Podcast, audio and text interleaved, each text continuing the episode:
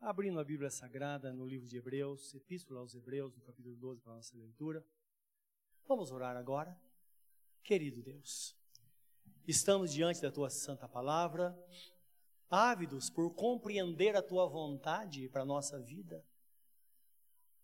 Senhor Todo-Poderoso, sabemos que a tua palavra é uma palavra viva, ela é lâmpada para os nossos pés e luz para os nossos caminhos, como está escrito. Ela é alimento também para o nosso espírito. Como Jesus disse, nem só de pão viverá o homem, mas de toda a palavra que sai da boca de Deus.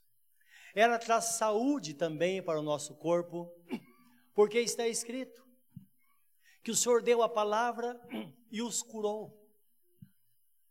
Quando, ó Deus, assimilamos a tua palavra, quando damos ouvidos à exposição dela, ela alcança de fato o nosso coração. Como dizia o salmista Davi, diante da exposição da palavra eu fico todo arrepiado. E é verdade, Senhor. Acontece algo dentro de nós, com a expressão externa até, quando nós somos tocados por tua santa palavra. Isso faz com que nos tornemos pessoas animadas, mais produtivas no teu reino, em todas as áreas da vida. Está escrito que quando o Senhor deu a palavra, os campos floresceram e a terra produziu o seu fruto. E tudo que nós queremos é ser pessoas produtivas, Senhor. Está escrito que aquele que teme ao Senhor é como a árvore plantada junto aos ribeiros de água, que não receia o calor, mas dá o seu fruto na estação própria, na estação certa. E tudo quanto fizer prosperará. Que assim sejamos nós é o que nós te pedimos, em nome de nosso Senhor Jesus Cristo. Amém, Senhor. Amém.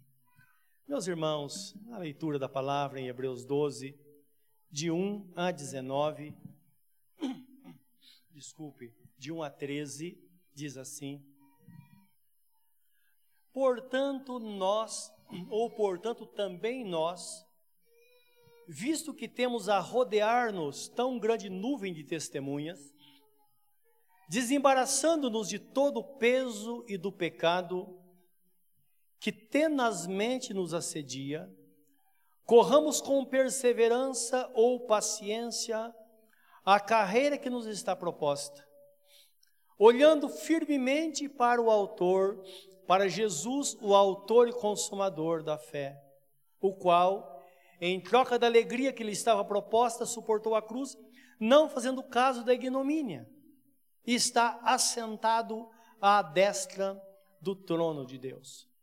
Considerai, pois, atentamente aquele que suportou tamanha oposição dos pecadores contra si mesmo, para que não vos fatigueis, desmaiando em vossa alma. Ora, na vossa luta contra o pecado ainda não tendes resistido até o sangue. Estais esquecidos da exortação que, como a filhos, discorre convosco, Filho meu, não menosprezes a correção que vem do Senhor, nem desmaies quando por ele é és reprovado, porque o Senhor corrige a quem ama e açoita a todo filho a quem recebe. É para a disciplina que perseverais. Deus vos trata como filhos. Pois que filho há que o pai não corrige? Mas se estáis sem correção de que todos se têm tornado participantes, logo sois bastardos e não filhos. Além disso, tínhamos os nossos pais, segundo a carne, que nos corrigiam e, e os respeitávamos. Não havemos de estar em muito mais submissão ao Pai espiritual e então viveremos? Pois eles nos corrigiam por pouco tempo, segundo lhes parecia mas Deus, porém, nos disciplina para aproveitamento, a fim de sermos participantes da sua santidade. Toda disciplina, com efeito no momento, não parece ser motivo de alegria, mas de tristeza. Mas depois, entretanto, produz fruto pacífico aos que têm sido por ela exercitados, frutos de justiça. Por isso, restabelecei as mãos decaídas e os joelhos trôpegos Fazei veredas retas para os vossos pés, para que não extravie o que, o que é manco, antes seja curado. Amém. Louvado seja Deus. Jesus está sentado à direita do Pai, ao lado do nosso Pai Todo-Poderoso. É o que nos mostra o texto sagrado. Nós sabemos que ele está sentado lá porque, na verdade, ele venceu, e a palavra nos chama, nos chama também a vencer. E nós bem sabemos, meus irmãos, que há um lugar reservado na presença de Deus, ao lado de Jesus, a todo aquele que está no caminho. E o texto fala: aquele que com perseverança ou paciência segue esta carreira de fé, sem olhar para trás, conforme diz o texto, mas sim prossegue firmemente olhando para Jesus, que é o autor da fé. Então, segue as suas pisadas, segue o seu caminho, aquilo que foi proposto por ele, que ele mesmo trilhou. Há uma promessa bíblica falada por Jesus no livro de Apocalipse 3, 21, que diz assim: Ao que vencer, lhe concederei que se assente comigo no meu trono, assim como eu venci e me assentei com meu Pai no seu trono. Então, o texto em Hebreus 12, 3 diz que devemos considerar todas essas coisas, mas considerar principalmente a trajetória de Jesus nessa terra. Ele, o Deus encarnado, que assumiu a natureza humana e passou por tudo que passou, para que nós também pudéssemos vencer e receber a coroa da vida. Tem uma palavra bíblica que me alegra muito toda vez que penso nele, quando Jesus disse que ele vai estar à porta do céu, à porta da eternidade, com uma coroa na mão, e vai colocar na cabeça de cada um de nós. E o texto fala que ele vai dizer: Vinde benditos do meu Pai, possui por herança a coroa da vida que vos está preparada desde a fundação do mundo. Entra para o gozo do vosso Senhor e nós entraremos para reinar com Ele.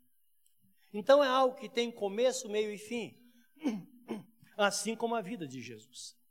E nós sabemos que tudo começou com o nascimento de Jesus, um exemplo para todos nós.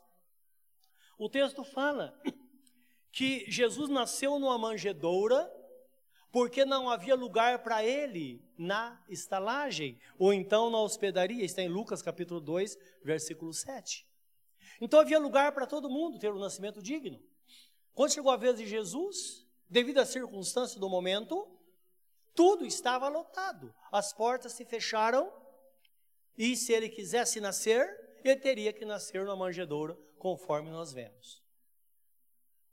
Nós vemos na Bíblia Sagrada ainda, na sequência da sua vida, em Mateus 2,13, os seus pais fugindo para o Egito, porque ele divina, eles foram divinamente avisados por Deus, que se eles não levassem Jesus para o Egito, Herodes o mataria. Então Jesus, bem pequeno, já aprendeu a fugir. Os seus pais o levaram para o Egito até o tempo determinado, com a morte de Herodes. Então Deus o chamou de volta para que ele continuasse a sua vida na sua terra natal. Em Lucas 4, 29, o texto fala que Jesus foi expulso de Nazaré que era sua cidade natal, sua terra natal. Imagina você chegar na cidade que você nasceu e as pessoas expulsarem você de lá. Então, assim como nós temos aquela, como diria, aquele pensamento, aquela, aquela saudade onde nós nascemos, onde nós vivemos um dia, assim Jesus também tinha. O texto fala que ele chegou na sua terra natal para anunciar o reino de Deus, encontrou um povo sem fé, e eh, na primeira vez na Bíblia que está escrito que ele não pôde fazer muitos milagres, a não ser curar alguns enfermos impondo as mãos. Então imagine Jesus impondo as mãos para curar. Ele nunca precisou disso, porque as pessoas criam e bastava uma palavra e tudo se resolvia. Mas lá ele foi rejeitado pelos seus conterrâneos. E o mais grave da história que está escrito no texto, que ele foi levado até o cume do monte a intenção deles era jogá-lo morro abaixo. Considera isso, diz a Bíblia. Precisamos considerar e pensar. Em João 7, 3 a 5, vemos Jesus sendo rejeitado pelos seus próprios irmãos de carne. Então a Bíblia fala que Jesus tinha pelo menos quatro irmãos, além de irmãs. E eles o rejeitaram, diz o texto sagrado. Eles o, eles o desprezavam. E é interessante que até a mãe de Jesus foi influenciada por eles. E Jesus tinha, ressentiu tudo isso. Tanto é que certa vez Jesus estava pregando numa casa e chega a mãe de Jesus e fala para as pessoas que estavam lá de fora: Olha, eu quero falar com meu filho. Imediatamente, é claro, a mãe de Jesus, todo mundo correu para Jesus e falou: Olha só, são todos aqueles que ouvem a palavra e colocam em prática. Essa foi a vida de Jesus, não é? Isso foi tão sério que quando essas coisas aconteceram, a Bíblia Sagrada diz que de repente, no meio da multidão, uma mulher se levanta e grita e diz assim: Bendito foi o ventre que te concebeu e os seios que te amamentaram. E Jesus, tudo que indica, ele gritou do outro lado, dizendo: Mais bem-aventurado aquele que ouve a minha palavra e pratica. Então nós vemos aí o confronto de Jesus com aqueles que não queriam segui-lo, diante da rejeição que ele sofreu em toda a sua vida. Agora, nós sabemos que o resto você sabe, não é verdade? Nós sabemos a história de Jesus no Getsemane, quando a palavra fala que a sua angústia era tão grande que o seu sorte se transformou em gotas de sangue, tal foi a sua angústia. Nós conhecemos o caminho do Getsemane até a cruz, o sofrimento dele. Sabemos sobre a coroa de espinho, ele sendo esbofeteado pelos soldados, tudo isso nós conhecemos. Agora, o Salmo 22, que eu quero ler com os irmãos, mostra o tormento e pavor interno de Jesus, enquanto ele estava sofrendo essa situação. Uma tormenta que terminou quando ele disse: Está consumado na cruz, ali cessou tudo. Então, o Salmo 22, meus irmãos, é uma palavra profética, é uma profecia. E numa profecia, alguém da Trindade está falando. Está escrito que a profecia são homens de Deus inspirados pelo Espírito Santo que falaram de Deus para os homens. Falaram inspirados pelo Espírito Santo. Então vemos na Bíblia Sagrada pessoas recebendo a inspiração dada pelo Espírito Santo e o Pai está falando através dela. Outra hora Jesus está falando através dessa pessoa. Outra hora o próprio Espírito Santo está falando. Então isso é uma profecia, é a divindade falando através do homem. Então diz o texto, agora sim, do capítulo, versículo 1 até o versículo 19, diz assim: Deus meu, Deus meu, por que me desamparaste? Porque se acham longe de porque se acham longe de minha salvação as palavras do meu bramido? Então lembra essa palavra foi escrita muito antes do nascimento de Jesus. Deus meu, clamo de dia e não me respondes. Também de noite, porém não tenho sossego. Contudo, tu és santo, entronizado, entronizado entre os louvores de Israel. Nossos pais confiaram em ti, confiaram e os livraste. A ti clamaram e se livraram, confiaram em ti e não foram confundidos. Mas eu sou o verme, não homem, opróbrio dos homens e desprezado do povo. Todos que me veem zombam de mim, afrouxam os lábios e meneiam a cabeça e dizem: Confiou no Senhor, livre-o ele. Salve-o, pois nele tem prazer. Contudo, tu és quem me fez nascer e me preservaste, estando eu ainda no seio de minha mãe. A ti me entreguei desde o meu nascimento. Desde o ventre de minha mãe, tu és meu Deus. Não te distancies de mim, porque a tribulação está próxima e não há quem me acuda. Muitos touros me cercam, fortes touros de Bazã me rodeiam. Contra mim, abrem a boca, como faz o leão que despedaça e ruge. Derramei-me como água, e todos os meus ossos se desconjuntaram. Meu coração fez-se como cera, derreteu-se dentro de mim. Secou-se o meu vigor como um caco de barro, e a língua se me apega ao céu da boca. Assim me deitas no pó da morte. Cães me cercam, uma suce de malfeitores me rodeiam. Transpassaram-me as mãos e os pés.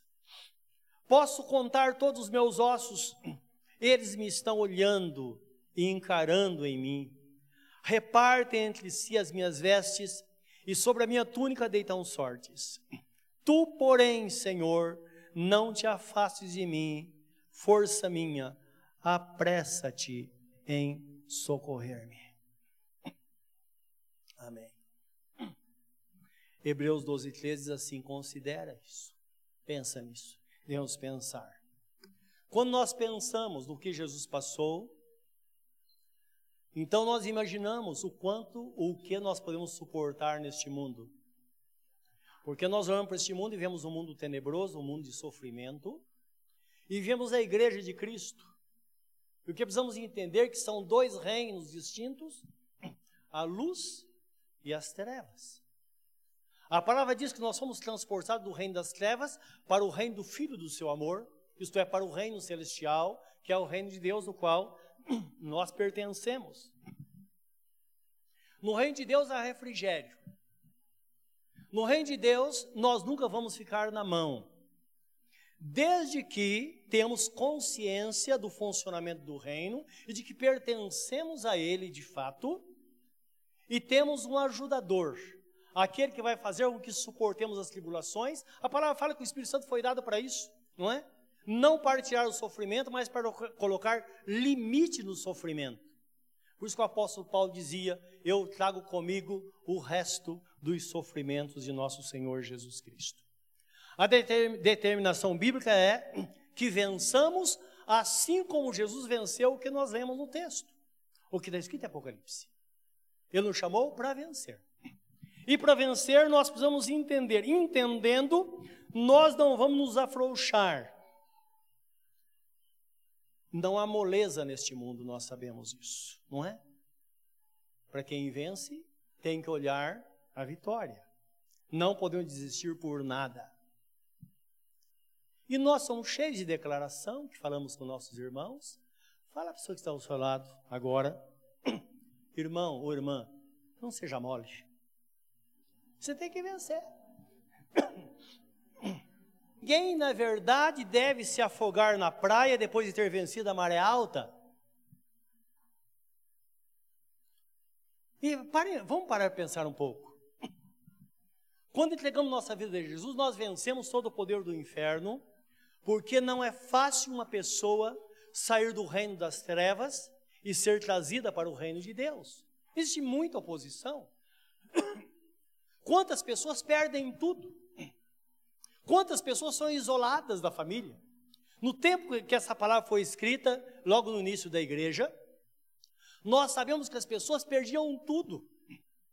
Muitas delas perdiam a vida por professar o nome de nosso Senhor Jesus Cristo.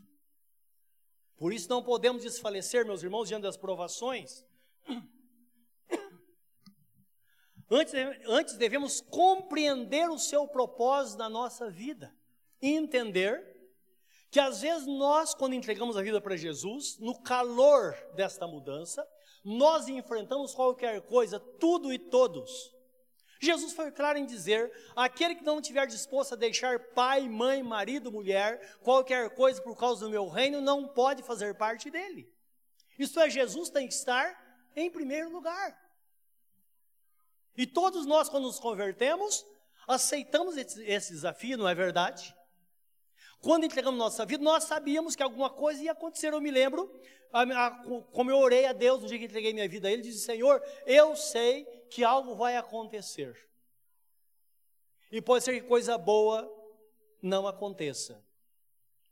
Mas, custe o que custar, eu estou disposto a pagar o preço e viver na tua presença, porque eu sei que o Senhor vai me conduzir à vitória. Isso motivou a minha decisão para servir ao Senhor. E sempre é assim.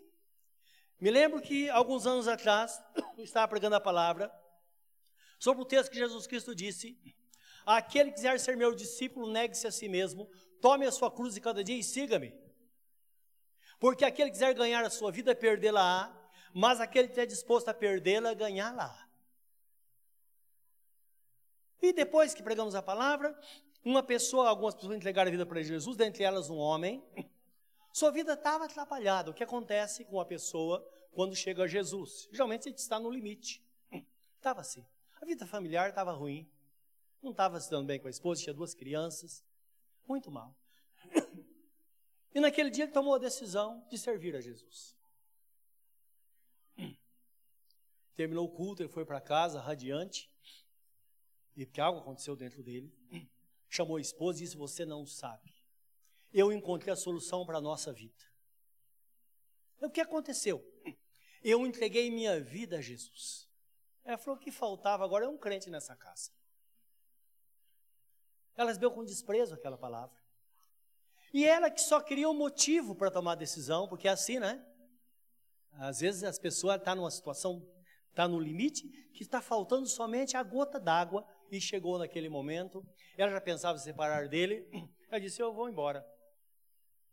E ele pensou que era brincadeira. Mas ela começou a arrumar as malas. E ele me contou que pela manhã ela saiu para pegar o ônibus na época para ir até a rodoviária, a rodoviária. Ele me contou o lugar em frente à Praça, Praça de Dependência, tinha um ponto de ônibus. Lembra do Ferrazão? Ele parava ali. Então, a levou. E ele falou para mim que ele foi a uma certa distância, olhando e chorando e de repente viu a esposa indo com os filhos. Ele começou a pensar. Mas aquilo estava tão forte dentro dele que ele cria que Deus estava no controle e alguma coisa ia acontecer. Os dias passaram. Uma semana depois ele, ela, ele recebe uma carta. E nesse meio intervalo aconteceu muita coisa que não há tempo hábil para eu contar, mas muita coisa aconteceu e ele manteve-se firme.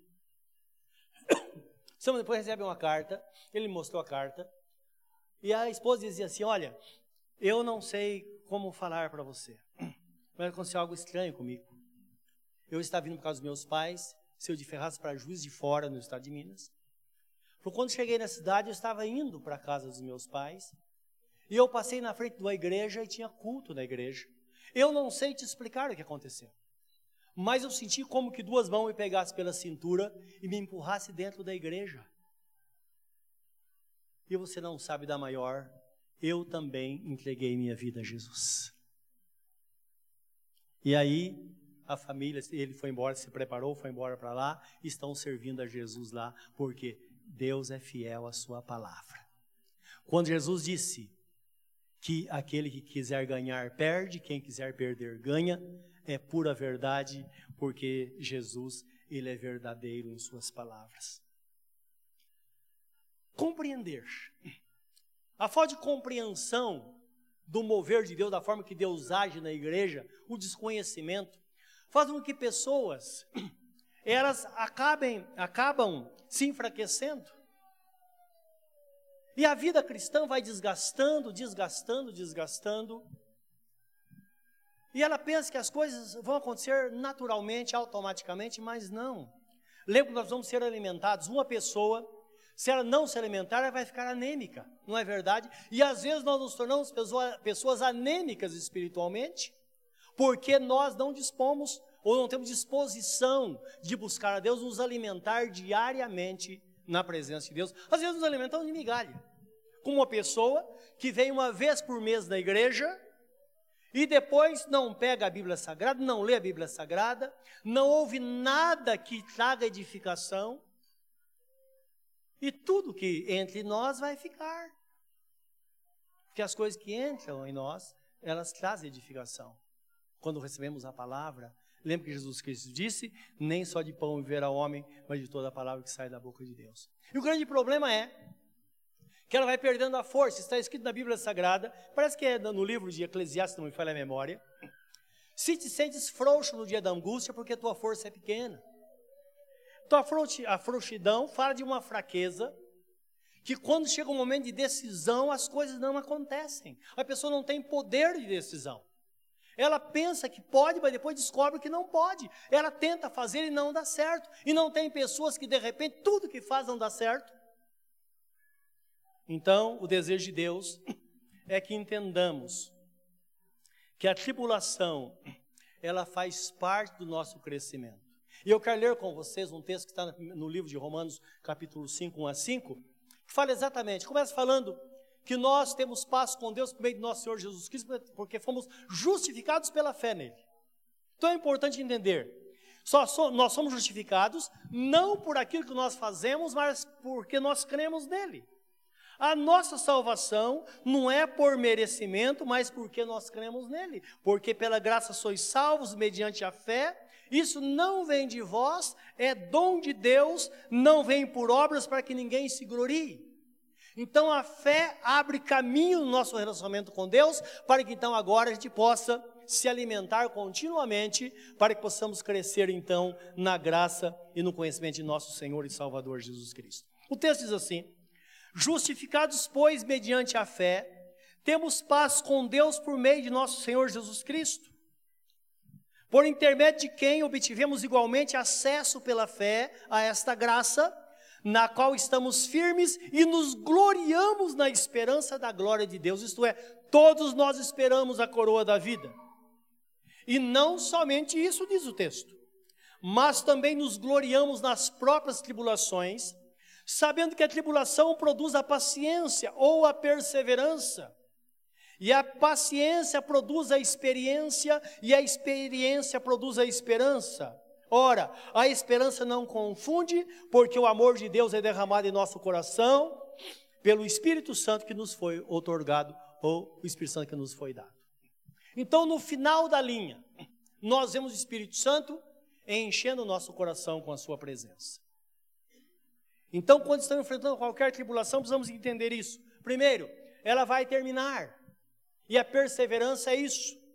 A perseverança é quando nós caminhamos com paciência, sem medo, sabendo que tudo vai passar, uma hora vai passar. Tanto é que a expressão é passar por tribulação, ou nós passamos por elas, ou elas passam por nós.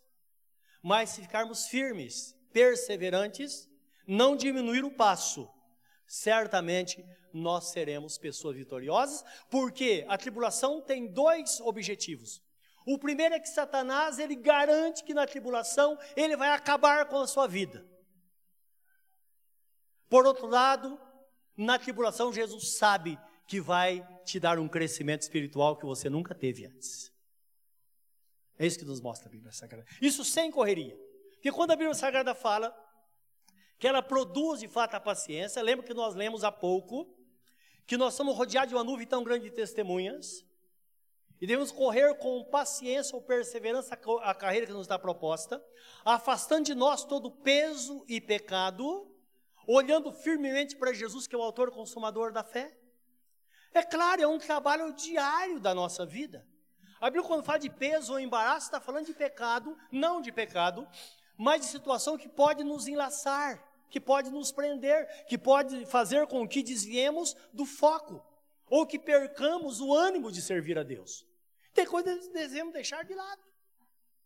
E é claro, lembra que está escrito na primeira epístola de Paulo aos Coríntios, ou deve ser Coríntios ou Efésios, que diz que devemos nos encher com o Espírito Santo, com cânticos e hinos espirituais, cantando e salmodiando ao Senhor em nosso coração. É natural. Depende do que nós nos alimentamos. E tem muita coisa que não é pecado. Tem músicas boas que nós podemos ouvir, não é? Eu, pelo menos, sempre gostei muito de ouvir música sertaneja. Música caipira só fala de desgraça. Mas é gostoso de ouvir. Não é? Não é aquela coisa, né? Que pessoa está sofrendo por amor e tal, aquela coisa assim. E às vezes é bom ouvir essas coisas. Tem músicas inteligentes, não é verdade? Mas uma coisa é certa: por melhor que seja, ela nunca vai nos alimentar espiritualmente.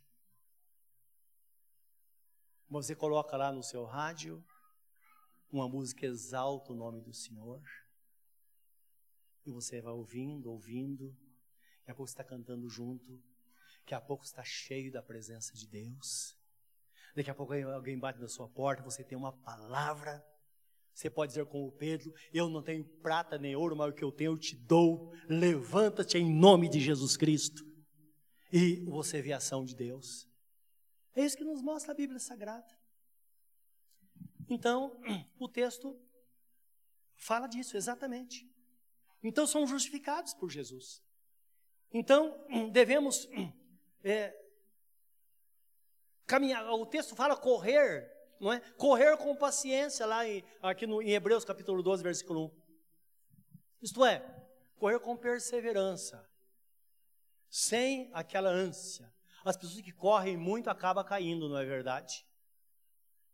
E você deve conhecer algumas pessoas que correram tanto, que estavam, não, aqui não está bom, porque aí vou mudar de igreja, vai estar, agora encontrei, agora estou no paraíso daqui a pouco também não dá certo. Aí vai. Tem um movimento ali, olha, está caindo fogo do céu. Ah, vou correr lá. Onde está essa pessoa hoje? Então lembre-se de ter consciência do reino de Deus. Passamos pela dificuldade, mas caminhamos a passos largos, firmes. Sabemos que a dificuldade vem e vai, e nós permanecemos firmes no caminho. Esse é o pensamento divino acerca da nossa vida, aquele que de fato vai vencer. Então, a proposta bíblica é que de fato ninguém abandone o caminho por causa das provações. Ninguém. Antes, haja uma reação. E é interessante isso, quando nós chegamos ao entendimento, nós descobrimos um caminho, não é? E nós sabemos que muitas vezes no silêncio do nosso coração é que nós temos grandes revelações de Deus, daquilo que devemos fazer, não é? De decisão que devemos tomar. E aí nós vimos a recompensa de Deus, porque está escrito na Bíblia Sagrada, lembra a palavra do apóstolo São Pedro? Humilhar-vos, pois, debaixo da potente mão de Deus, que a seu tempo ele vai exaltar.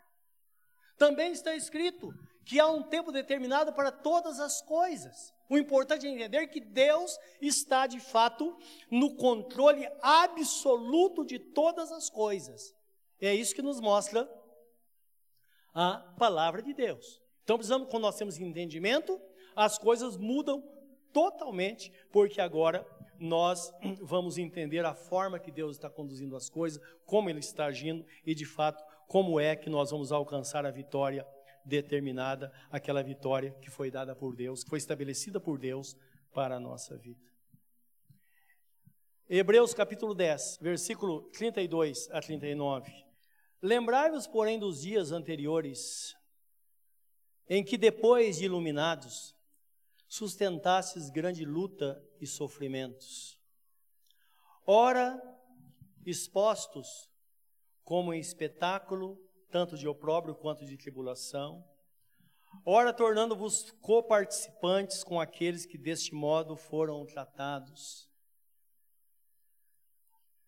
porque não somente vos compadeceste dos encarcerados, como também aceitaste com alegria o espólio dos vossos bens, tendo ciência de possuirdes vós mesmos patrimônio superior e durável. Não abandoneis, portanto, desculpem, é, até o 32, 39, espera aí, isso mesmo. É, não abandoneis, portanto, a vossa confiança, ela tem grande e avultado galardão. Com efeito, tendes necessidade de perseverança, para que, havendo feito a vontade de Deus, possais alcançar a promessa. Porque dentro de pouco tempo aquele que vem virá e não tardará. Todavia o meu justo viverá pela fé. Se retroceder nele, não se compraz a minha alma. Nós, porém, não somos os que retrocedem para a perdição, somos, entretanto, da fé para a conservação da alma.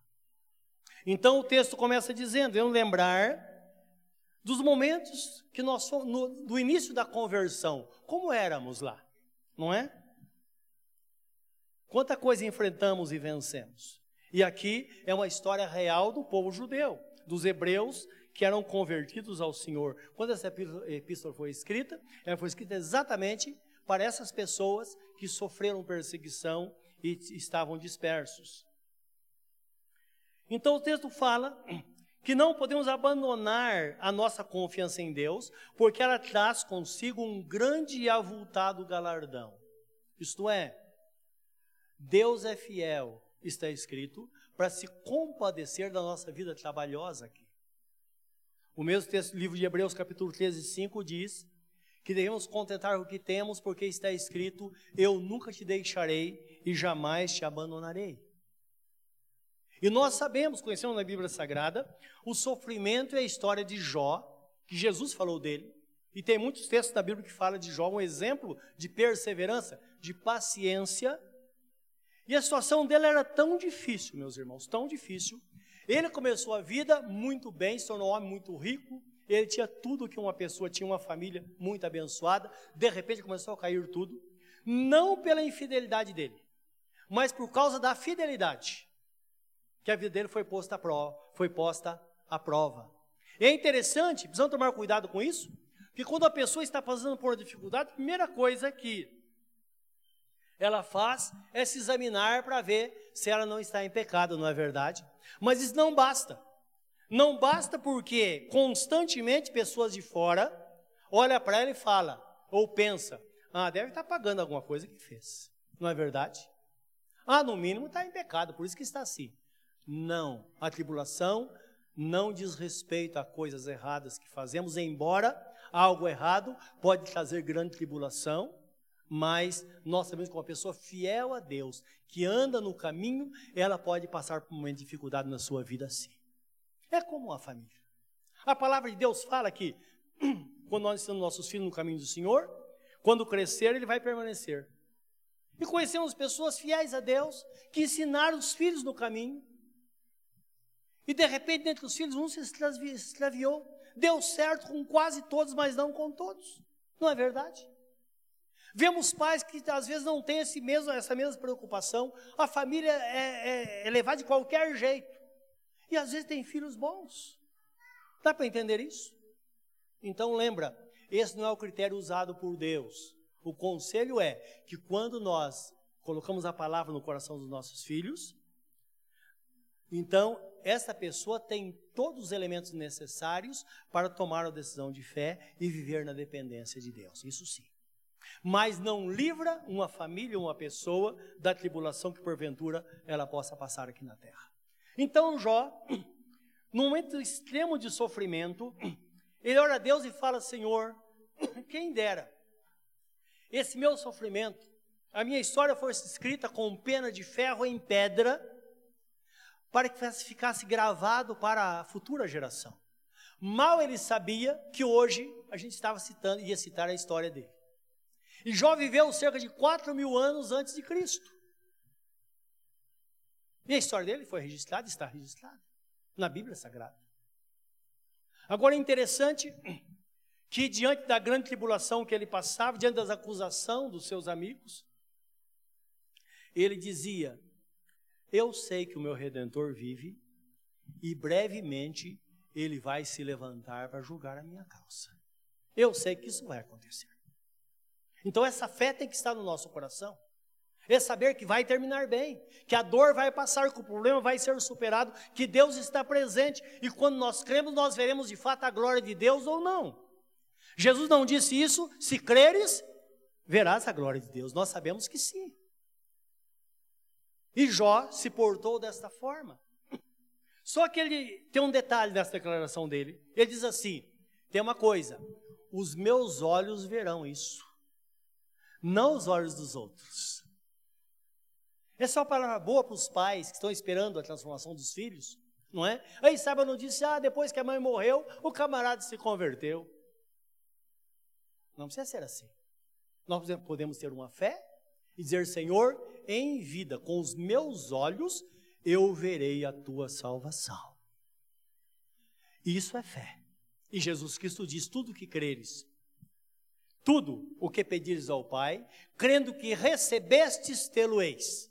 É interessante que essa expressão que está no livro de Marcos, Marcos 11, 22, ele está dizendo o seguinte: que quando nós oramos a Deus, essa palavra fica no passado, já está feito.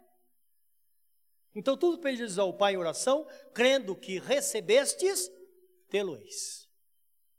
Então, já está selado no presente, esse presente ficou no passado, e o futuro, de repente, num piscar de olhos ele pode acontecer, porque o mesmo Deus que pode salvar o teu filho depois que você morrer, pode salvar o seu filho enquanto está com vida, para que você possa glorificar o nome dele. Como dizia Davi, eu vou receber do Senhor e vou testemunhar no meio da congregação. Todos vão saber que de fato eu orei, eles conheceram a minha necessidade, mas também vão celebrar a vitória que eu vou receber do Senhor. É a fé. É a nossa confiança nele. E é o mesmo princípio que é dado à salvação.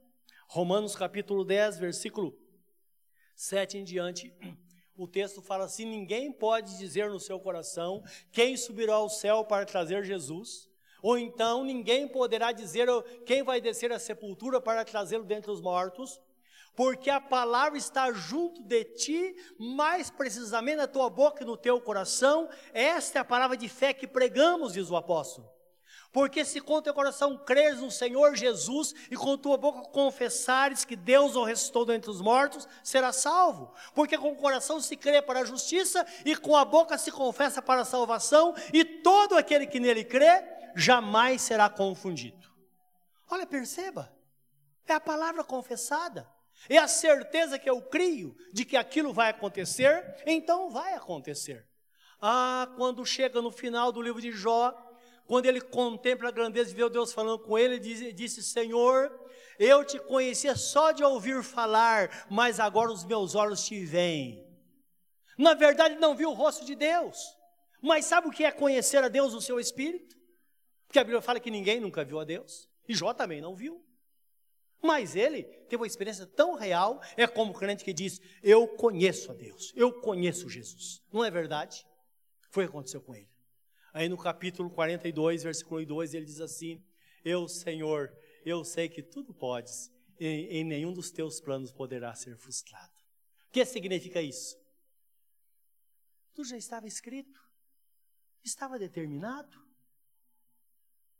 Deus tem coisas boas para nós. Lembra o que o profeta Jeremias diz no capítulo é, 29, 11? Deus fala: Eu sei os pensamentos que tem acerca de vós, pensamento de paz e não de mal, para que possais alcançar o fim que desejais. Isto é, aquilo que nós desejamos está determinado. Dá para entender? Por isso que o apóstolo, o apóstolo é, Paulo, quando ele escreve aos Romanos, ele diz assim: que a fé chama a existência as coisas que não existem como se elas já existissem. Então a fé tem esse poder. Ela traz. E a palavra bíblica, de vez em quando, traz essa, essa expressão, evocar, que é, é diferente de invocar. Invocar é quando nós clamamos o nome de Jesus. Evocar é quando nós chamamos a existência aquilo que não existe, como que se existisse. E no mundo espiritual está cheio de vida. E nós chamamos como Jesus fez com Lázaro. Lázaro sai para fora e ele saiu. Certa vez, numa sala de aula, perguntaram para uma criança, no grupo, um grupo de crianças, por que que Jesus chamou Lázaro pelo nome? E uma criança disse: É claro, se ele simplesmente dissesse sai para fora, ia ser todos os mortos. Mas o propósito dele era com Lázaro. Ah, lembra disso? A vida está presente e o crente tem esse poder de chamar a existência, assim como da decisão para a salvação, que quando a pessoa diz, Senhor, eu creio, eu confesso que Tu és o Senhor da minha vida, ao mover nos céus, não é? Algo extraordinário acontece, o nome desta pessoa é escrito no livro da vida, esta pessoa é selada com o Espírito Santo da promessa, ela é marcada com o Espírito Santo, existe um mover no mundo espiritual quando nós professamos a palavra com objetivo. E é isso que nos mostra o texto, quando diz que nós devemos crer, não é? Porque a nossa confiança ela tem de fato um grande galardão, ela tem um grande resultado. Ó, mas com efeito tem necessidade também de perseverança, para que havendo feito a vontade de Deus, alcanceis a promessa. Então lembra, ninguém tem o direito de buscar fruto se não plantou, não é verdade? Quem planta vai ter colheita, quem não planta não vai ter. É isso que nos mostra a Bíblia Sagrada, meus irmãos. E nós semeamos e semeamos e buscamos. Momentos que você passa na presença de Deus, tenha certeza que você está plantando, plantando, plantando. Quando você menos esperar, uma grande colheita vai acontecer. Por causa da fidelidade à lei da, da semeadura e da colheita. Isso cai por terra alguns modismos cristãos, não é? E hoje está assim de profeta por aí, não é? Então a pessoa profeta, ela fala coisas assim: olha, Deus tem um, um mar de bênçãos para você hoje. E Deus falou: para de bobagem, essa pessoa não quer nada comigo. Não é? Ah, você vai ter uma grande colheita. Deus fala, filho, mas ela não plantou, eu não posso negar essa, essa, essa lei da, da semeadura e colheita. Dá para entender isso? Então, por isso que o texto fala: com efeito, tem necessidade de perseverança, para que, havendo feito a vontade de Deus, alcanceis a promessa. Então, a determinação nossa é fazer a vontade de Deus, é permanecer no caminho, é viver na presença dEle em qualquer circunstância, porque certamente a sua graça será derramada de forma abundante sobre a nossa vida, meus irmãos. O texto prossegue. Porque ainda dentro de pouco tempo, aquele que vem virá e não tardará. Então o texto está falando aqui, é claro, da volta de Jesus, que não vai tardar, mas o contexto mostra que está falando das bênçãos que Ele tem reservado para nós, da resposta das nossas orações. Então, hora ou outra vai acontecer o que diz o texto sagrado. Todavia, o meu justo viverá pela fé. Se ele retroceder, a minha alma não terá prazer nele. Então lembra, somente a fé agrada a Deus. Sem fé é impossível agradar a Deus, porque aquele que se achega a Deus é necessário que creia que Ele existe e que é doador de bênçãos a todos aqueles que o buscam. Está em Hebreus capítulo 11, versículo 6. Então, o que agrada a Deus é a nossa fé. Nós, porém, não somos dos que retrocedem para a perdição. Somos, entretanto, da fé para conservação ou preservação da alma. Então, a fé tem esse poder de conservar, de segurar uma situação até que a vitória venha para que possamos gozar, então, da bem-aventurança deixada por Deus para a nossa vida. O texto fala que Jesus está sentado à destra de, do Pai, do Pai Todo-Poderoso, porque Ele venceu. Devemos saber que há um lugar reservado para mim e para você lá, porque Deus olha para nós como vencedor. Então, Apocalipse 3, 8, 3, 21 está escrito: Ao vencedor lhe concederei que se assente comigo no meu trono, assim como também eu venci e sentei com meu Pai no seu trono. E ele termina dizendo: Quem tem ouvidos para ouvir, ouça o que o Espírito Santo diz à igreja. Então não temos dúvida que é Deus falando conosco acerca desta vitória, das promessas e da preparação para a nossa vida para entrarmos na eternidade, eternidade com Ele, mas enquanto estamos aqui, que a nossa vida realmente seja uma vida de paz. Temos esta graça de Deus no nosso coração. Vivamos em vitória. Andemos em novidade de vida, como diz a Bíblia Sagrada, caminhando passo a passo sem pressa, mas com convicção de que estamos na presença dEle e na presença dEle nós seremos sustentados e guardados até o grande dia. Que Deus nos abençoe e que esta palavra cale nos nossos corações e produza frutos que nos leve à eternidade. Curva o seu semblante na presença dele nesta hora. Pense nesta palavra.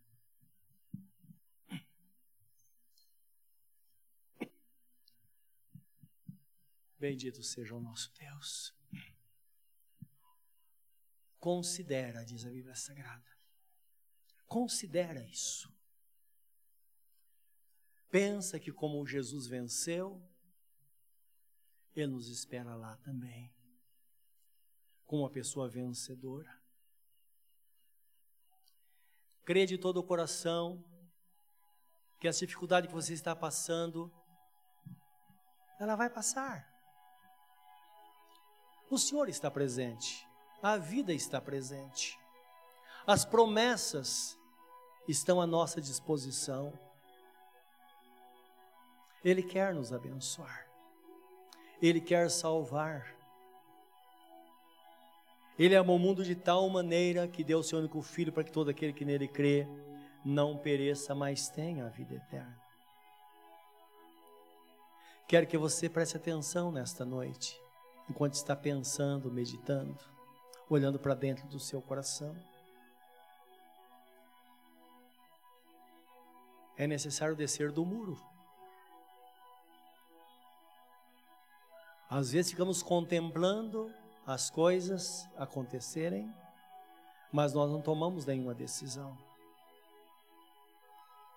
A nossa decisão é de extrema importância para que as coisas aconteçam na nossa vida. Deus tem promessas a seu respeito. Mas lembra, a promessa está sobre aquele que crê. Como está escrito, a promessa diz respeito a nós, a nossos filhos e a todos aqueles que estão longe, a todos quantos Deus nosso Senhor chamar. Como era no princípio, é agora e vai ser no futuro. É a dedicação, é a fé que vai nos conduzir à vitória, a perseverança do dia a dia. Entrega a sua vida a Jesus. Esse é o caminho. O único caminho. Bem disse o apóstolo São Pedro, debaixo do céu não há nem outro nome dado através, nem outro, outro nome dado aos homens através do qual devamos ser salvos. É só Jesus. Jesus disse: Eu sou o caminho, a verdade e a vida. Ninguém vem ao Pai a não ser por mim. A nossa vida de fé começa aí. O momento da nossa decisão. Nesta noite, você pode mudar a história da sua vida. Você pode mudar a história da sua família. Entrega o seu coração ao Senhor. Talvez você tenha um coração duro. Quando nós pensamos que às vezes nós temos um coração tão duro e não podemos ter, nós precisamos submeter a Deus, à vontade do Senhor. Que quando nós nos submetemos a Deus, então todo o poder cai por terra, tudo aquilo que é contra não suporta a presença do Senhor a bênção dele permanece sobre nós. Nesta noite, não saia daqui sem tomar a decisão. Lembra a vida do seu filho, a vida do neto, do bisneto, daquele que está tão longe, depende da sua decisão hoje. A promessa é assim, ela passa de pai para filho. E que Deus nesta noite haja em seu coração, mova todas as coisas e você mude a história da sua vida de fato. Tem coisas que parece que não tem jeito, mas quando tomamos consciência,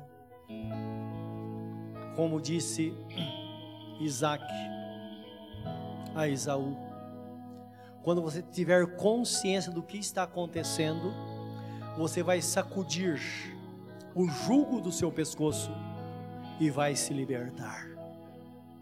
É quando temos consciência de quem somos e o que podemos fazer, é que nós damos um rumo na nossa vida. O nosso futuro depende das nossas decisões. Humilhar-vos, pois, debaixo da potente mão de Deus, que a seu tempo Ele vos exaltará. Fale com Ele nesta hora. Diga a Ele, Senhor, eu estou aqui na Tua presença.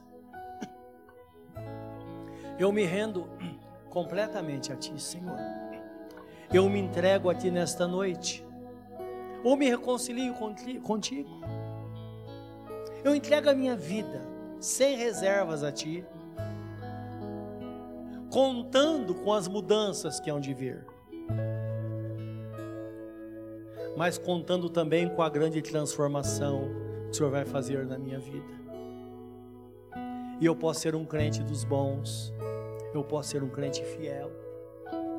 Eu quero te servir de todo o meu coração, toda a minha alma, com todas as minhas forças, de todo o meu entendimento. Se você está orando assim, o Senhor vai honrar a sua oração. Ele vai fazer, querido Deus, que assim seja, Senhor, em nossas vidas. Que sejamos daqui alicerçados na tua palavra, fortalecidos na graça e sabedores de que o Senhor está no controle e nossa vida está nas tuas mãos. Como está escrito, tu és de fato nosso Deus e nós somos ovelhas do Senhor.